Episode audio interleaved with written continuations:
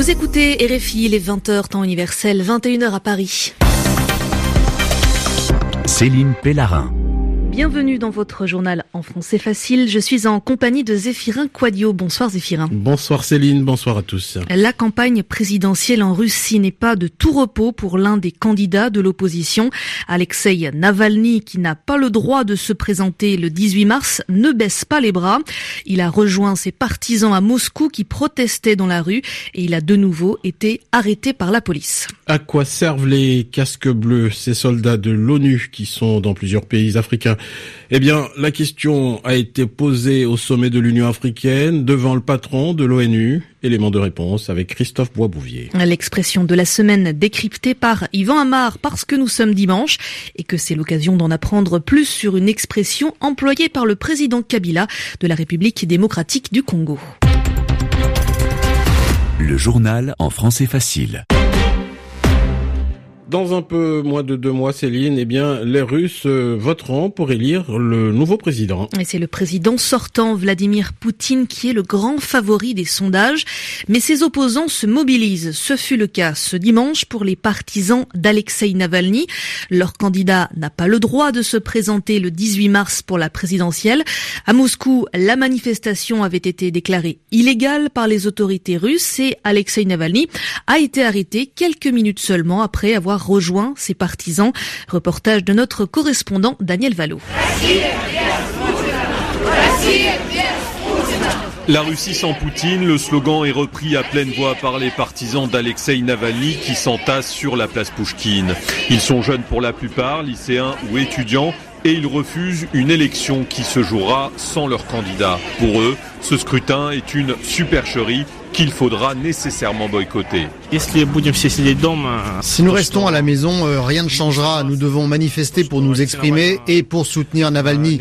Les délits qui lui sont imputés et qui l'empêchent de se présenter à la présidentielle ont été fabriqués pour le discréditer. Je pense que c'est injuste, d'autant plus injuste qu'à part lui, il n'y a pas de véritable opposition. Xeni Sabchak est une marionnette du gouvernement, tout comme Jirinovski ou le candidat communiste. La seule opposition, c'est Navalny, et c'est pour cela que je le soutiens.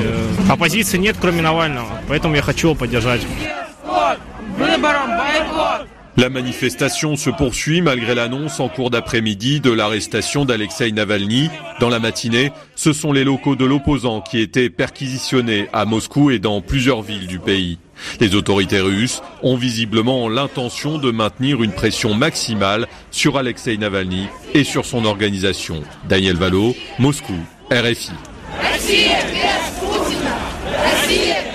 Et puis maintenant, Céline, cette euh, question, à quoi servent les casques bleus en Afrique? Eh bien, la question, euh, Zéphirin, abrupte, rude, elle a été posée vendredi par le président congolais Joseph Kabila. Et ce dimanche, elle a de nouveau été mise sur la table par un autre président, celui de la Guinée, Alpha Condé.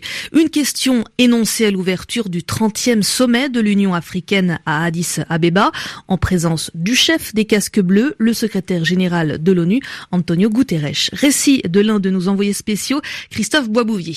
En plein discours ce midi à la tribune de l'Union africaine, le Guinéen Alpha Condé, qui faisait le bilan de ses 12 mois à la présidence de l'UA, n'a pas hésité à se tourner vers son voisin de tribune, Antonio Guterres, et à lui dire « Même si nous soutenons les casques bleus, mon cher secrétaire général, nous avons vu que ces casques bleus n'ont pas eu un rôle très efficace.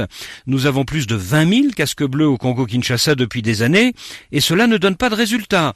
Pourquoi voulez-vous que des Bangladeshis et des Indonésiens veuillent mourir en Afrique Ce n'est pas leur continent. » Et le président guinéen d'ajouter « Les Africains doivent régler leurs problèmes eux-mêmes, d'où ses encouragements au G5 Sahel. Antonio Guterres a-t-il accusé le coup? Apparemment non. Vous l'entendrez demain matin dans une interview exclusive à RFI. Le secrétaire général de l'ONU dit lui-même que les casques bleus ne peuvent pas tout faire en Afrique. Il encourage lui aussi le G5 Sahel et il demande à Donald Trump de donner de vrais moyens financiers à cette initiative africaine. Richard Rifono, Christophe Boisbouvier, Addis Abeba, RFI. Nous vous en avons parlé ces derniers jours ici même. Une opération de sauvetage, de sauvetage est en cours dans l'Himalaya. Si l'alpiniste française Elisabeth Revol a été secourue, son équipier polonais Thomas Maskiewicz a été suspendu, a toujours est toujours en train d'être recherché, mais les recherches ont été suspendues euh, ce dimanche. Les explications de Balgo Niesiolek. Une opération de sauvetage sans précédent dans l'histoire de l'alpinisme. Déjà présent dans la région, quatre sauveteurs polonais sont dépêchés sur place. Ils gravissent une route extrêmement difficile pour porter secours à Elisabeth Revol et Tomasz Mackiewicz. L'exploit est réalisé de nuit, en 8 heures à peine. Les deux alpinistes en difficulté avaient pourtant accompli l'ascension du Nanga Parbat sans encombre. La situation se complique lors de la descente. Le duo est bloqué à 7400 mètres d'altitude et déclenche l'alerte. Tomasz Mackiewicz souffre d'engelures et de problèmes de vision. L'alpiniste française doit poursuivre son chemin toute seule. Elle est finalement retrouvée par les sauveteurs, mais les recherches sont interrompues à cause des conditions météorologiques. Neuvième plus haut sommet du monde, le Nanga Parbat a été surnommé la montagne tueuse. Plusieurs alpinistes y ont trouvé la mort. Son sommet a été atteint pour la première fois en 1953. Le 45e festival de la bande dessinée d'Angoulême ferme ses portes ce soir.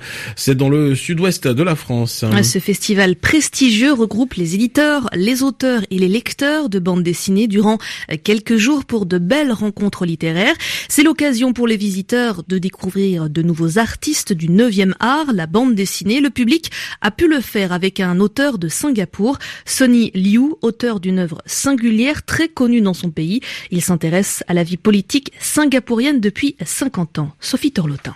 Sonny Liu, natif de Malaisie, choisit la bande dessinée pour raconter l'évolution de son pays d'adoption, Singapour. Il le fait avec Charlie Chan Hok Chai, une vie dessinée, une vraie fausse autobiographie d'un dessinateur prétendument né en 1938, Sonny Liu. Je lisais des livres sur l'histoire de la bande dessinée à Singapour et je me suis rendu compte que cette histoire épousait celle de mon pays, né après la décolonisation britannique. J'ai eu l'idée de faire un livre sur l'histoire de Singapour, mais qui ait l'air de raconter celle de la BD. Nous n'avons pas d'industrie de la BD. Ce n'est pas comme en France ou au Japon. Cela me laissait un vide à investir pour créer cet auteur fictif.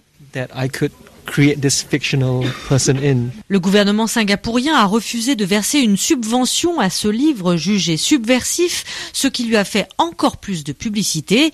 À Singapour, ce roman graphique très ambitieux au style composite est devenu un best-seller. Il a également décroché de multiples prix, notamment aux États-Unis, faisant de Sonny Liu le chef de file de la jeune BD singapourienne. Sophie Torlotin à Angoulême, RFI. Et on retrouve maintenant l'expression de la semaine, Céline. comme tous les dimanches, Yvan Amar nous explique une expression issue de cette actualité de ces derniers jours.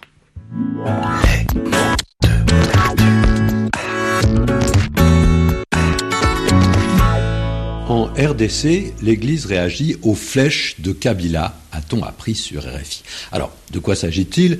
Des attaques que le chef de l'État congolais a envoyées en direction de l'Église, bien sûr. Les flèches, ce sont les propos hostiles, accusateurs, qui reprochent aux autorités de l'Église de se mêler de trop près euh, de politique et de critiquer le pouvoir.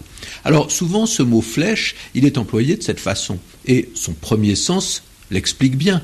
On décoche une flèche, c'est-à-dire qu'on a bandé son arc pour envoyer une flèche, parfois une volée de flèches, tout un ensemble, ou bien alors euh, une pique, une pointe. L'image est la même pour tous ces mots. Hein.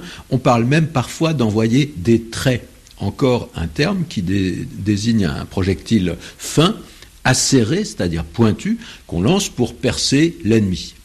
Mais la flèche a plus d'un sens figuré. Hein. Elle évoque d'abord la rapidité, partir comme une flèche. Souvent aussi la direction vers le haut, comme une flèche envoyée vers le ciel. Hein. Lorsqu'on dit les prix sont montés en flèche, ça veut dire qu'ils sont beaucoup montés et très vite. Mais là, on pense plus à l'image d'un graphique dont la ligne est presque verticale de bas en haut. Et on sait bien enfin que la flèche, c'est aussi un signe qui sert à indiquer en général une direction. Hein. Suivez la flèche. Mais l'image la plus pittoresque reste quand même lié à la rapidité de l'esprit. Ce qu'on retrouve dans une expression amusante qu'on utilise pratiquement toujours à la négative, oh, lui, c'est, c'est pas une flèche, hein. c'est-à-dire, euh, il est un peu bonnet.